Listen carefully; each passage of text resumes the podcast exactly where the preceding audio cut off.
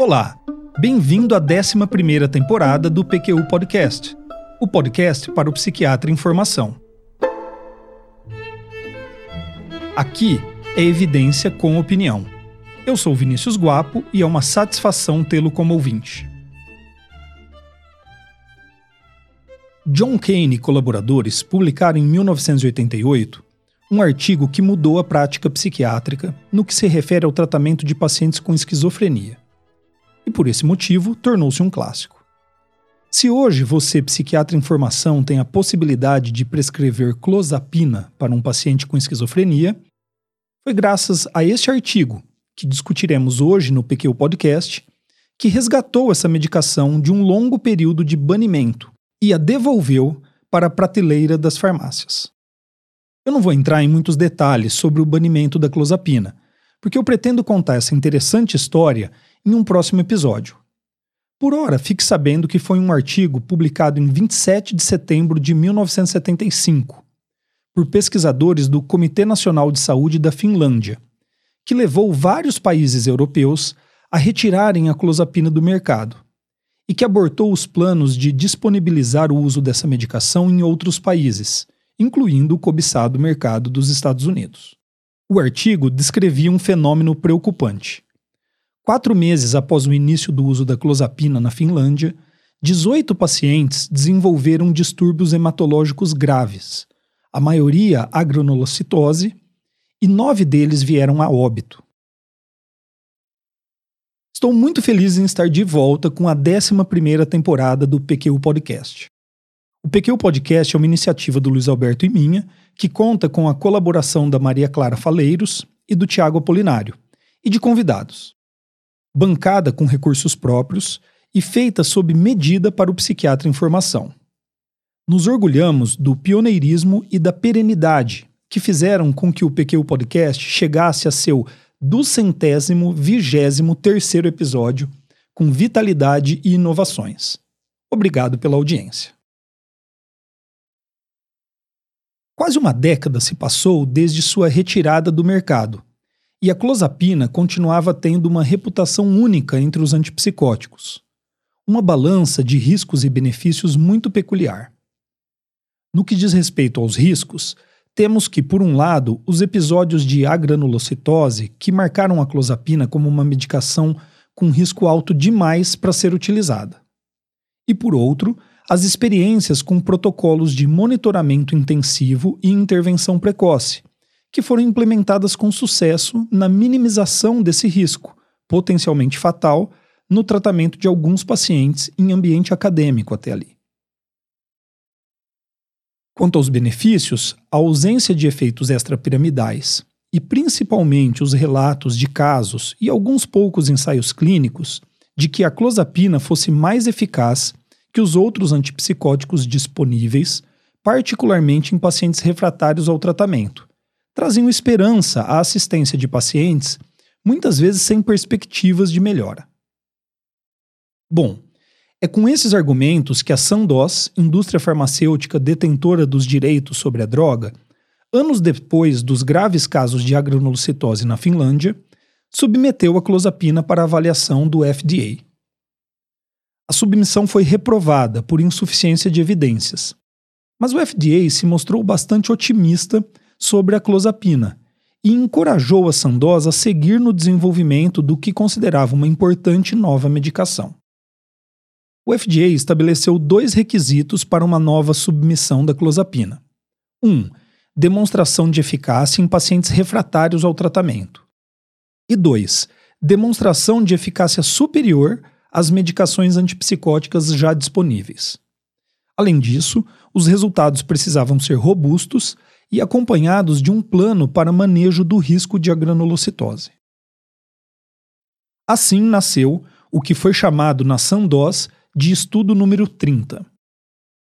O FDA parecia disposto a colaborar com a indústria para que uma medicação que prometia ser inovadora no tratamento de um transtorno grave chegasse até os pacientes. E o laboratório parecia interessado em ouvir o que o FDA tinha a dizer, já que esta seria a estratégia mais promissora para resgatar a clozapina ainda há tempo de trazê-la ao mercado e obter lucros. Gilbert Honefeld era, já há algum tempo, o pesquisador responsável pelo desenvolvimento da clozapina na Sandoz. E foi ele o escolhido para comandar o estudo número 30.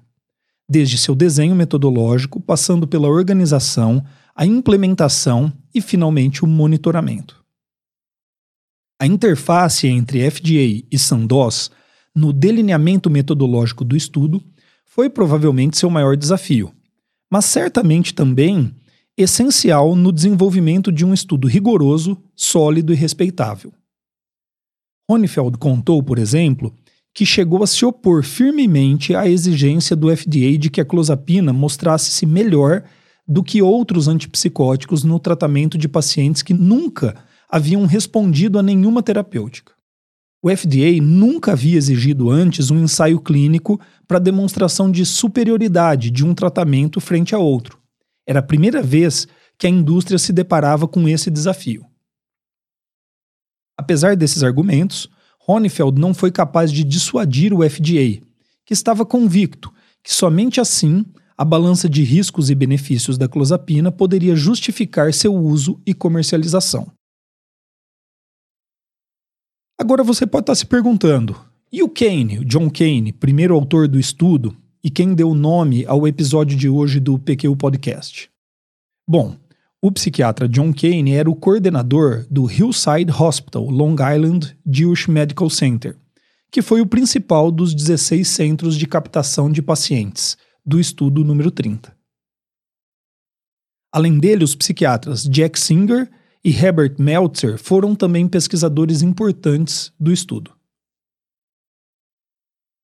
Kane e colaboradores publicaram então, no Archives of General Psychiatry de setembro de 1988, o artigo que descreve o ensaio clínico desenvolvido para testar a eficácia comparada da clozapina em pacientes internados e considerados resistentes ao tratamento. 319 pacientes de 16 centros participaram do estudo, um número bastante impressionante se levarmos em consideração os critérios de inclusão.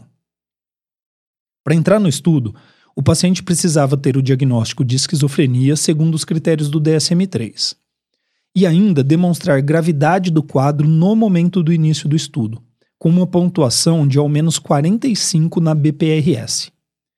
Sendo que em dois dos quatro itens a seguir, o paciente precisaria pontuar no mínimo quatro pontos em cada, o que aponta gravidade moderada.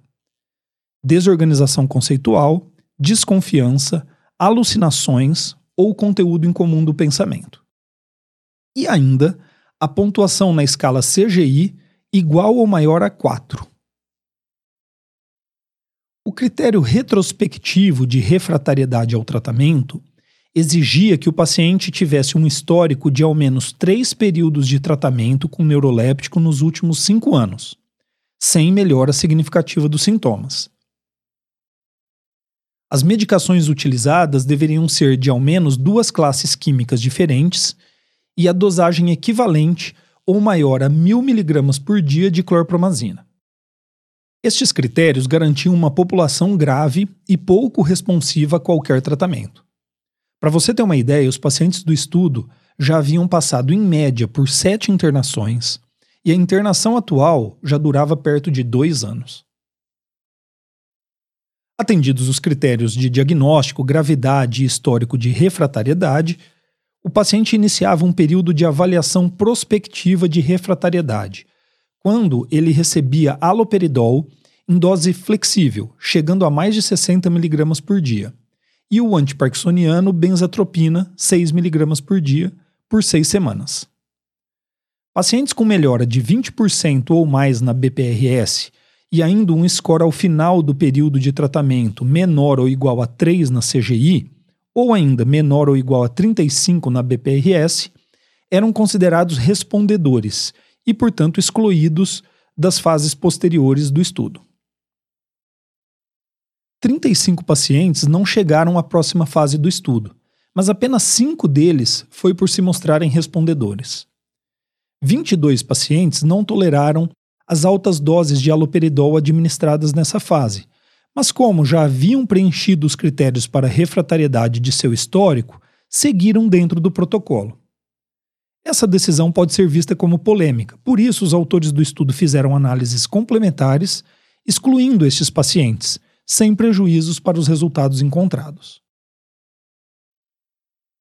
Antes de entrar na fase duplo cego do estudo, os pacientes passavam ainda por um período de até sete dias de washout do haloperidol e eram então randomizados para um tratamento de dose flexível, duplo cego, com duração de seis semanas, com clozapina até 900mg por dia ou clorpromazina até 1.800mg por dia, mais benzatropina, 6mg ao dia. Dos 319 pacientes que iniciaram o estudo, 268 terminaram essa fase do estudo. 126 no grupo clozapina, 142 no grupo clorpromazina mais benzatropina. Foram estabelecidos critérios prévios à análise dos dados para que se considerasse a clozapina superior à clorpromazina. Corajoso isso aqui, eu gostei. O estudo precisaria demonstrar, então, superioridade estatisticamente significativa na escala CGI no score total da BPRS e nos quatro itens da BPRS escolhidos como essenciais. Lembrando, desorganização conceitual, desconfiança, alucinações e conteúdo incomum do pensamento. Os grupos mostraram-se comparáveis quanto ao diagnóstico, e aqui eu me refiro ao subtipo de esquizofrenia, também a idade da primeira hospitalização, número de hospitalizações, duração da doença, duração do episódio atual e duração da presente hospitalização. O índice de pacientes que completaram o estudo foi alto, 83% no grupo clozapina e 87% no grupo clorpromazina. A dose da medicação foi em média perto de 1.200 mg ao dia de clorpromazina e 600 mg ao dia de clozapina. Para todas as variáveis de eficácia foi empregada análise de covariância da mudança do score até a sexta semana versus as medidas de base, com as medidas pré-tratamento como covariada. Dados faltantes foram manejados pela estratégia de Last Observation Carried Forward, em uma análise por intenção de se tratar. A melhora na BPRS, no score total, assim como na CGI, foi aproximadamente três vezes maior no grupo clozapina que no grupo clorpromazina. Significância estatística favorecendo a clozapina foi alcançada já na primeira semana do estudo, sugerindo mais rápido início de ação, e manteve-se pelas seis semanas de acompanhamento. Na avaliação dos itens escolhidos, a priori como essenciais na BPRS, os resultados foram parecidos com o que eu acabei de descrever. Uma análise pós-hoc dos itens da BPRS referentes a sintomas negativos da esquizofrenia também mostraram superioridade da clozapina. Os autores analisaram ainda desfecho com variáveis isoladas, no estilo tudo ou nada, melhorou ou não melhorou. Afinal, essa é a medida que pode garantir relevância clínica dos resultados estatisticamente significativos aqui descritos. As medidas de melhora clínica estabelecidas a priori eram redução de 20% ou mais no score da BPRS e ainda um score ao final do período de tratamento menor ou igual a 3 na CGI, ou menor ou igual a 35 na BPRS. Somente 4% dos pacientes tratados com a clorpromazina atingiram esses índices de melhora, enquanto no grupo da clozapina esse número foi de 30%. Impressionante esse resultado.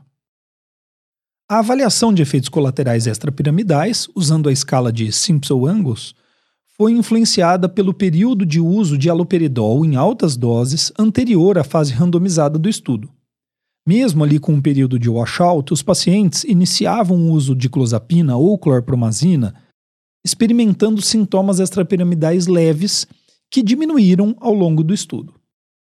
O grupo em uso de clozapina apresentou melhora mais acentuada até o final das seis semanas. Nenhum caso de agranulocitose foi detectado nesse estudo de pequena duração. A clozapina também não foi relacionada a uma diminuição mais frequente ou intensa da contagem de glóbulos brancos do que a clorpromazina.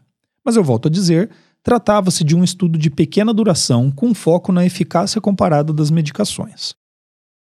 Os autores do estudo reconhecem esse fato, apontam que o uso da clozapina deveria ser acompanhada sempre de monitoramento regular e sinalizam que alguns estudos estavam em andamento à época para identificar fatores que ajudariam a identificar pacientes com maior predisposição a desenvolver a granulocitose ou outras alterações hematológicas com o uso de clozapina. Sobre a demanda do FDA de que a Sandoz apresentasse um plano para manejo de riscos, contarei essa história em um próximo episódio do PQ Podcast. O estudo número 30 foi publicado por Kane e colaboradores em 1988 e transformou-se em um clássico por alguns motivos. O estudo foi provavelmente o primeiro a mostrar superioridade de um antipsicótico sobre outro, em uma população muito bem delimitada de pacientes graves e refratários. Na verdade, ele foi à época o único ensaio clínico de grande impacto na prática em quase uma década de pouca produção na pesquisa dos antipsicóticos.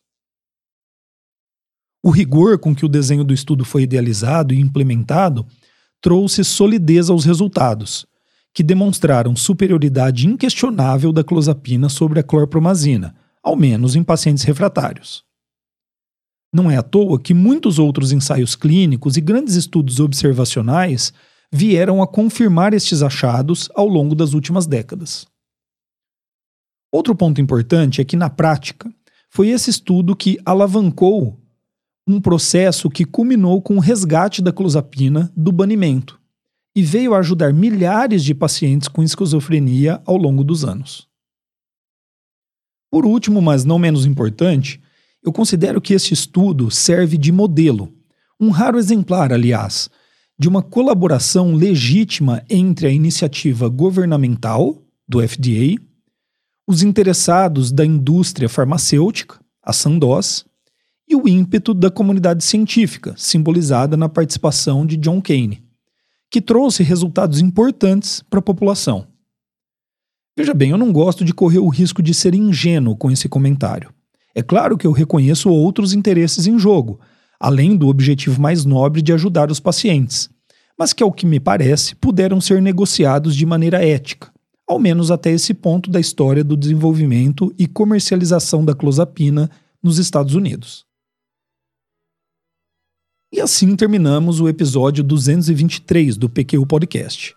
Apresentei para você, psiquiatra em formação, um estudo clássico, que ao resgatar a clozapina do banimento que havia sofrido, mudou a maneira como tratamos pacientes com quadros graves de esquizofrenia. Espero que tenha gostado. Você ouviu mais um episódio do PQU Podcast. Siga-nos no Instagram e acesse nosso site pqpodcast.com.br, onde encontrará todos os episódios já publicados com as respectivas referências, organizados por data, autor e sessão. Agradecemos sua atenção.